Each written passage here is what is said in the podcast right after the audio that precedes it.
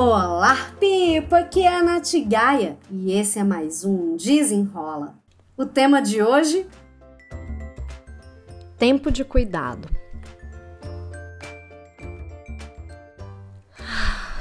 Olha, eu vou falar uma coisa. Eu tô exausta, tô exausta, eu tô cansada, tô me sentindo no meu limite. E opa, hoje é primeiro de março. Mas, igual eu vi na internet outro dia, parece que eu ainda estou em março de 2020. Quem mais tá assim, hein? Olha, eu vou te dizer que cada vez mais eu tenho que ficar atenta, eu tenho que me cuidar mais, porque a, a sensação que eu tenho é que eu tô chegando no meu limite, e no meu limite emocional, meu limite físico, meu limite mental, e por isso que o tema de hoje do Desenrola é tempo para cuidar, sabe? Tempo de cuidado. Eu, eu me inspirei num livro que, que eu li e do Christian Barbosa. É, e que ele fala isso do livro Tríade do Tempo, tá? Tríade do Tempo, do Christian Barbosa. Eu li esse livro já tem bastante tempo, mas volta e meia eu, eu volto nele para pegar algumas referências, enfim, vira até um livro de estudo para mim. E nesses períodos que eu me sinto assim, eu imagino que grande parte da, das pessoas que me ouvem também estão é, mais ou menos nessa situação, sentindo que precisam de um tempo de cuidado, né? Só que a, a, o questionamento que eu, eu trago, na verdade, é: será que você tem cuidado tem tempo para cuidar dos outros? Ou assim, você só cuida dos outros e não cuida de você? Ou você consegue fazer esse equilíbrio? Porque eu vejo que às vezes eu me pego querendo ajudar outras pessoas, da família, amigos, né?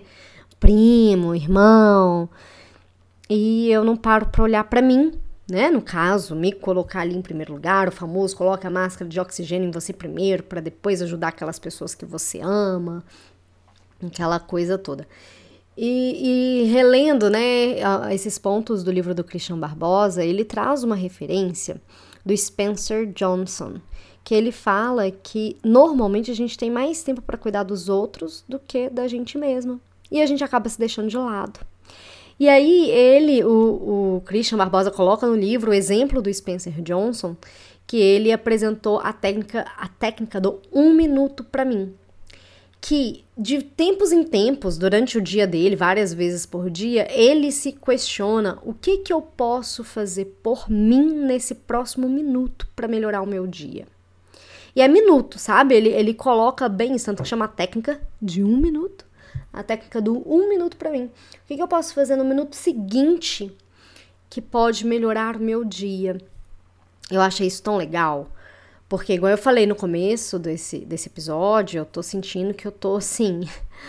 No meu limite, no limite de tudo. E, e às vezes as emoções elas chegam com tudo, cara. Meu Deus do céu. E aí? O que, que eu tenho feito? Vou contar para vocês aqui, porque algumas coisas têm me ajudado. Eu sempre é, busquei ter uma atenção à minha rotina de trabalho. Sempre assim, né? Desde que eu tomei essa consciência, porque antes eu, eu sentia que eu trabalhava muitas horas e por ser autônoma, por ser autônoma, eu, eu não me permitia muito descanso, eu sentia que eu precisava trabalhar exaustivamente todos os dias. E aí, quando eu fui vendo que isso não estava me fazendo bem, a partir daquele momento eu comecei a, a, pensar, a refletir melhor, sabe? Sobre as minhas ações, sobre o meu tempo de trabalho, sobre minhas pausas. E beleza, então já tem uns dois anos e meio aí que eu tô nessa de me questionar, de prestar atenção se eu não tô exagerando, enfim. Só que eu acho que pelo, pelo contexto atual que a gente ainda vive, porque querendo ou não, tem muita gente aí que tá vivendo como se não tivesse mais pandemia, mas eu sigo vivendo como se tivesse. Então eu ainda, me, eu ainda sigo bem isolada socialmente, e isso tudo mexe muito com a nossa cabeça, né? Mexe muito com a minha cabeça.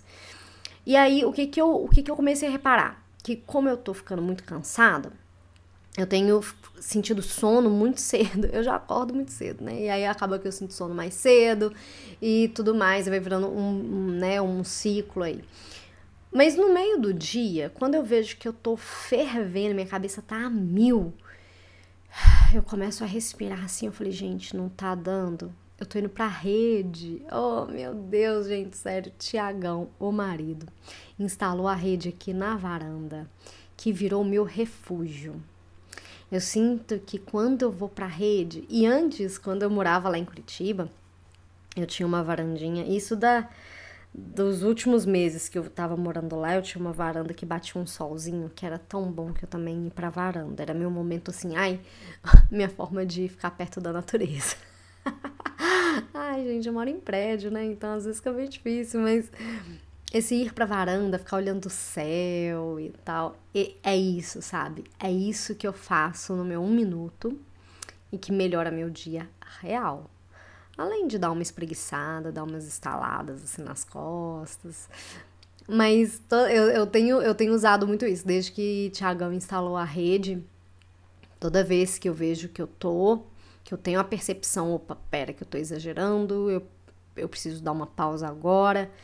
Eu me estico, vou lá pra rede, às vezes eu pego, faço um cappuccino, Fico lá na rede balançando. Gente, um minuto, é sério. Às vezes eu fico um pouquinho mais tempo, né? Eu fico, sei lá, uns 10 minutinhos lá na rede. Mas essa pausa, gente, como ela faz bem para mim. Meu Deus. O que que você pode fazer no seu nesse próximo minuto? Você acabou de ouvir esse podcast. Horário de almoço, né? Porque ele sai todo dia, toda segunda-feira, meio-dia. O que você pode fazer no próximo minuto que vai melhorar seu dia? Pensa aí, me conta, porque esse minuto ele pode fazer realmente diferença. Se você ainda não me segue no meu Instagram, me siga lá no arroba. Tem também o meu canal no YouTube, youtube.com barra Gaia. Toda terça e quinta tem vídeo novo no canal. E eu te espero por lá. Me chama lá no direct no Insta pra gente seguir esse papo. Um beijo, espero que você tenha gostado e até o próximo. Desenrola!